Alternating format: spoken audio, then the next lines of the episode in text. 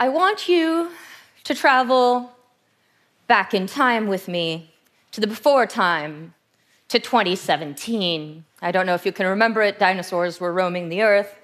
Uh, I was a security researcher. I had spent about five or six years doing research on the ways in which APTs, which uh, uh, is short for Advanced Persistent Threats, uh, which stands for nation state actors, uh, spy on journalists and activists and lawyers and scientists and just generally people who speak truth to power.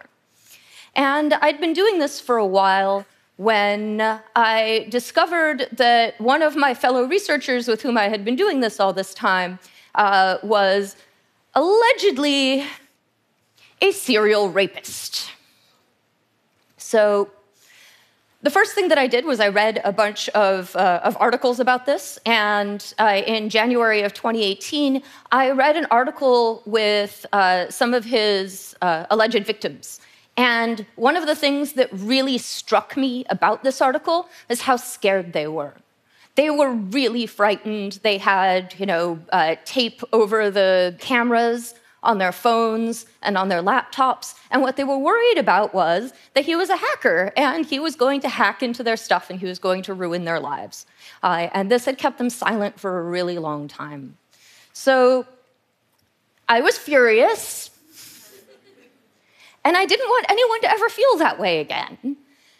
So I did what I usually do when I'm angry I tweeted. And the thing that I tweeted was that if you are a woman who has been sexually abused by a hacker and that hacker has threatened to break into your devices, that you could contact me and I would try to make sure that your device got a full sort of forensic look over. And then I went to lunch. 10,000 retweets later, I had accidentally started a project. So every morning I woke up and my mailbox was full. It was full of the stories of uh, men and women telling me the worst thing that had ever happened to them. Um, I was contacted by uh, women who were being spied on by men, by men who were being spied on by men, by women who were being spied on by women. But the vast majority of the people contacting me were women who had been sexually abused by men who were now spying on them. Uh, the one particularly interesting case involved a man who came to me because uh, his uh, boyfriend had outed him as gay to his extremely conservative Korean family. So this is, this is not just a men spying on, on women issue. Um, and I'm here to share what I learned from this experience. What I learned is that data leaks. It's like water. It gets in places you don't want it. Human leaks. Your friends give away information about you. Your family gives away information about you.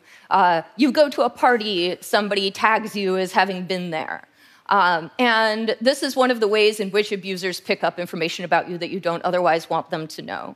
It is not uncommon for abusers to uh, go to friends and family and ask for information about their victims under the guise of being concerned about their mental health uh, form of, uh, of leak that I saw was actually uh, what we call account compromise. So, your Gmail account, your uh, Twitter account, your Instagram account, your iCloud, your Apple ID, your Netflix, your TikTok. I had to figure out what a TikTok was. And if it had a login, it, I saw it compromised. And the reason for that is because your abuser is not always your abuser. Uh, it is really common for people in relationships to share passwords. Um, furthermore, people who are intimate, who know a lot about each other, can guess each other's security questions, or they can look over each other's shoulders to see what code they're using in order to lock their phones. They frequently have physical access to the phone, or they have physical access to the laptop. Uh, and this gives them uh, a lot of opportunity to, uh, to do things to people's accounts, which is very dangerous. Uh, the good news is that we have advice for people to lock down their accounts. This advice already exists. And it comes down to this um, use strong, unique passwords for all of your accounts. Um, use uh, more strong, unique passwords as the answers to your security questions so that somebody who knows the name of your childhood pet can't reset your password. Um, and finally, turn on the highest level of two factor authentication that you're comfortable using so that even if an abuser manages to steal your password, um, because they don't have the second factor, they will not be able to log into your account. The other thing that you should do uh, is you should take a look at the uh, security and privacy tabs for most of your accounts. Most accounts have a security or privacy tab that tells you what devices are logging in and tells you where they're logging in from. For example, here I am logging into Facebook from the La Quinta, where we are having this meeting.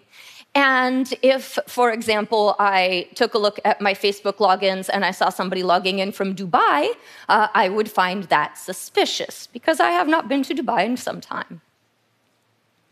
But sometimes it really is a rat.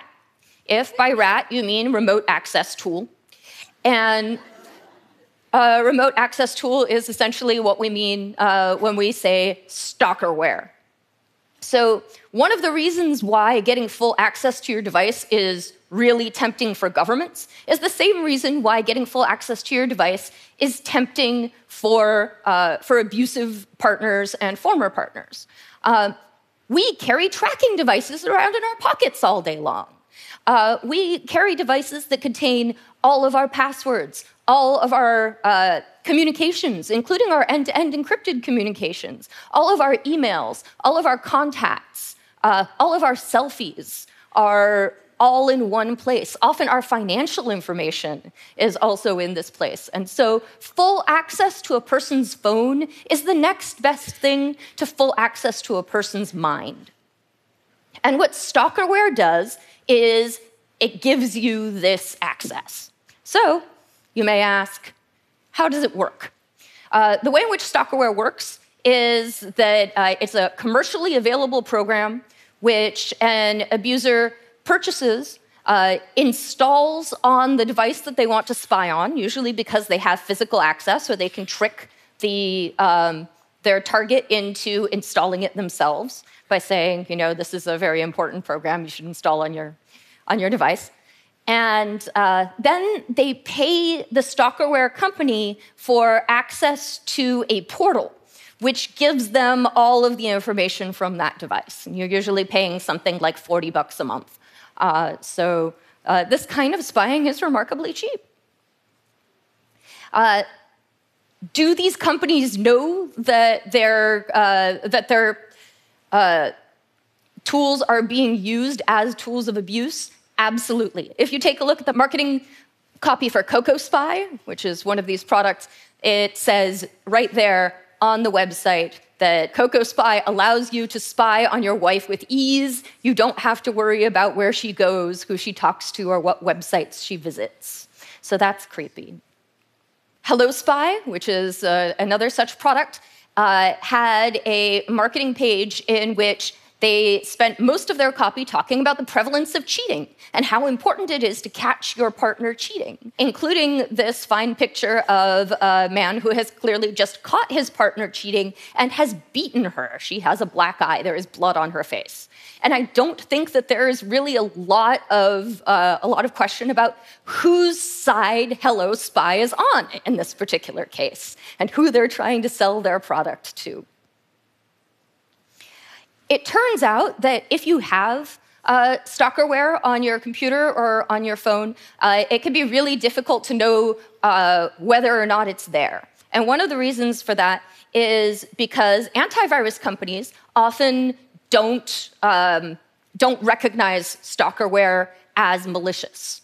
Uh, they don't recognize it as a, as a Trojan or as any of the other stuff that you would normally find uh, that they would warn you about.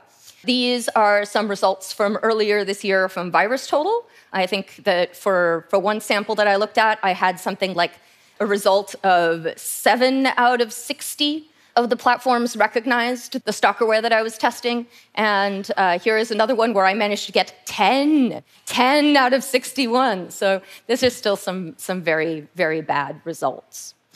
Um, I have managed to convince a couple of antivirus companies to start marking stalkerware as malicious, so that all you have to do if you're worried about having this stuff on your uh, on your computer is uh, you download the program, you run a scan, and it tells you, hey, there's some potentially unwanted program on your device. It gives you the option of removing it, but it does not remove it automatically. And one of the reasons for that is because of the way that abuse works.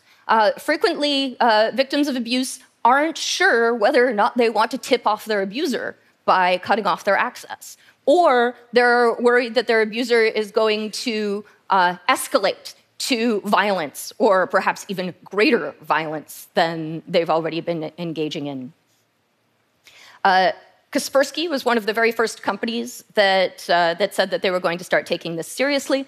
And in uh, November of this year, they issued a report in which they said that since they started tracking uh, stalkerware uh, among their users, that they had seen an increase of 35%.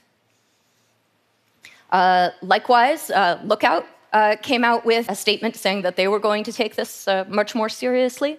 And finally, a company called Malwarebytes also put out such a statement and said that they had found 2,500 programs in the time that they had been looking, which could be classified as stalkerware.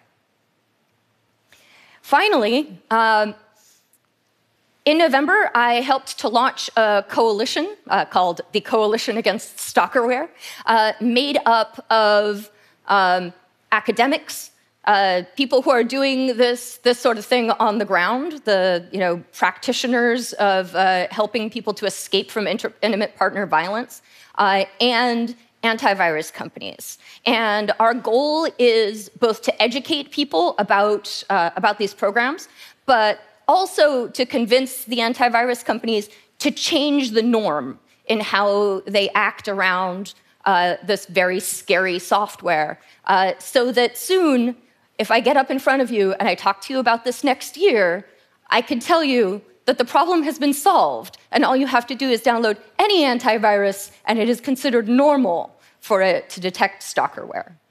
That is my hope. Thank you very much.